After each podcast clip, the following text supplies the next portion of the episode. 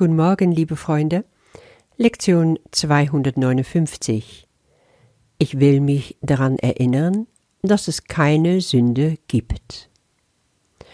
Kehren wir zurück zu unserer Abschnitt Was ist Sünde? Und wir sind im Paragraph 4.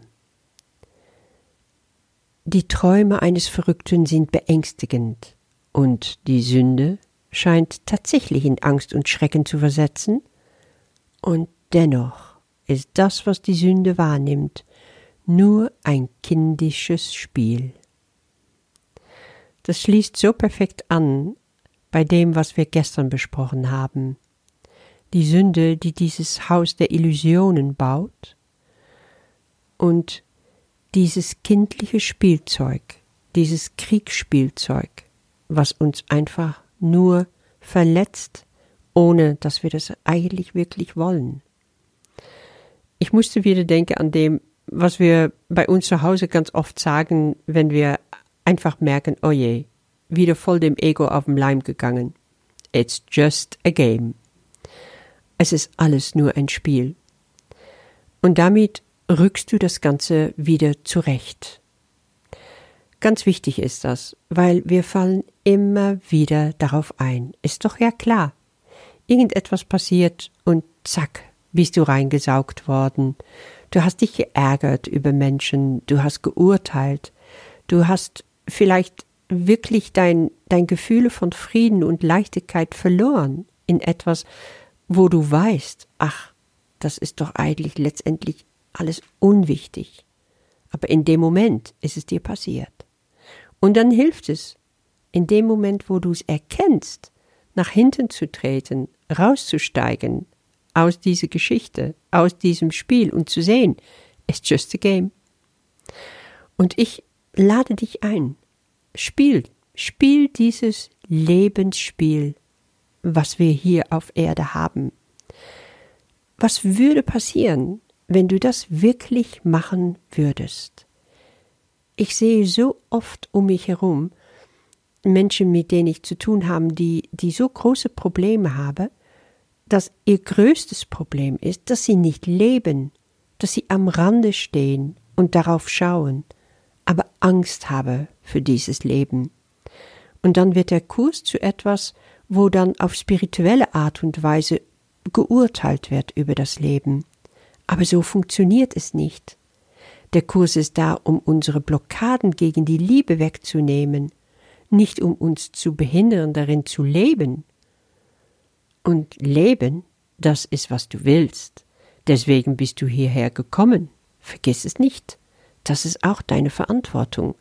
Nimm die auf und spiel dieses Spiel des Lebens. So einfach ist es. Und dann kannst du immer wieder aus die Geschichte aussteigen und sehen, oh, es ist ein kindisches Spiel.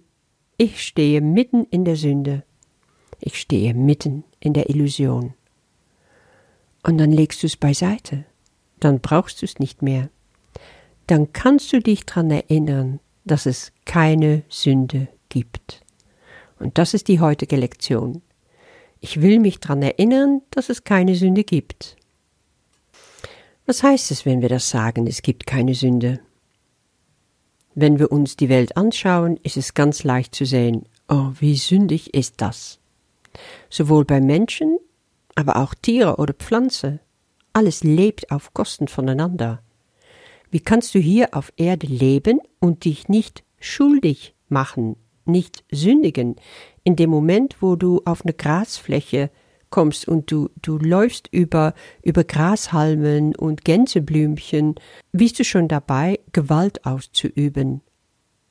Irgendein Lebewesen, in dem Fall eine Pflanze oder vielleicht kleine Insekten, sterben durch deinen Gang.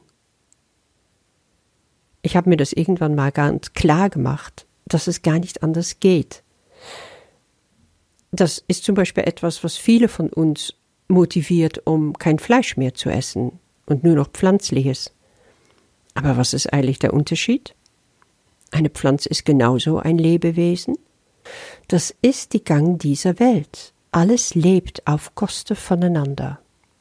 Das ist die eine Art, es zu sehen. Das ist eine alttestamentarische, wenn du so willst. Und das hat auch diese Idee der Sünde tief in uns verankert. Du kannst dich dabei schuldig vorkommen. Aber das ist letztendlich nicht, was dir dient, was dir hilft. Wir können es auch ganz anders anschauen. In dem Moment, wo wir sagen, es gibt keine Sünde, kann ich erkennen, oh, dann gibt es auch keinen Wahnsinn. Dann nehmen wir mal das, was Jesus hier sagt, auseinander. Dann gibt es das Seltsame und Verzerrte nicht. Dann gibt es unsere Angriffe nicht. Dann gibt es die Quelle der Schuld nicht. Dann gibt es weder Leiden noch Bestrafung. Und es gibt die Quelle der Angst nicht. Die Sünde, sagt er, verschleiert die Gottes Schöpfung. Die Sünde gibt der Liebe die Merkmale von Angst und Angriff. Ja, dann bleibt das Ziel Gott für uns unerreichbar, solange wir daran noch glauben an diese Sünde. Aber in Gott gibt es keine Sünde. Alles, was er erschaffen hat, ist wie er sündelos. Es ist einfach eine Gedanke. Der Glaube an Sünde sorgt dafür, dass Gott von uns ferngehalten wird. Es sind nicht die sogenannte sündige Taten der Menschen, es ist nicht unser sündiges Verhalten, es ist die Gedanke darüber. Solange wir die Sünde wählen in unserer Welt und daran glauben, in andere, in uns selber, da sehen wir nicht, dass wir, aber auch unsere Brüder vollkommen sündelos sind. Dieser Glaube an der Sünde löst so viel Schuld aus.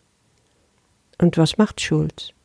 Die Liebe Gottes von uns weit weghalten. Dann halten wir uns nicht für würdig. Dann schicken wir das einfach weg, weil wir die Liebe nicht ertragen können. Das wollen wir heute nicht machen. Im Gegenteil, Heute wählst du keine Wahnsinn. Schau in dem Gebet. Da du es ganz klar, ich möchte heute nicht wahnsinnig sein. Ich möchte keine Angst vor der Liebe haben. Daran kannst du dich heute halten. Du bist und bleibst würdig und schuldlos. Nur die Liebe bleibt. Und das ist, was Jesus zum Schluss auch sagt. Und alles, was ist, bleibt bei dir und du bei ihm. Dieser letzte Satz hat mich sofort erinnert an den Satz in 1. Johannesbrief, vierte Kapitel, also in der Bibel. Gott ist die Liebe und wer in der Liebe bleibt, der bleibt in Gott und Gott in ihm. Genau das Gleiche ist hier gemeint. In diesem Sinne wünsche ich dir einen Tag voller Liebe. Bis morgen. Ich will mich daran erinnern, dass es keine Sünde gibt. Die Sünde ist der einzige Gedanke, der das Ziel Gottes unerreichbar scheinen lässt. Was sonst könnte uns blind machen für das Offensichtliche und das Seltsame und Verzerrte klarer scheinen lassen? Was sonst als Sünde erzeugt unsere Angriffe? Was sonst als Sünde könnte die Quelle der Schuld sein, die Leiden und Bestrafung fordert?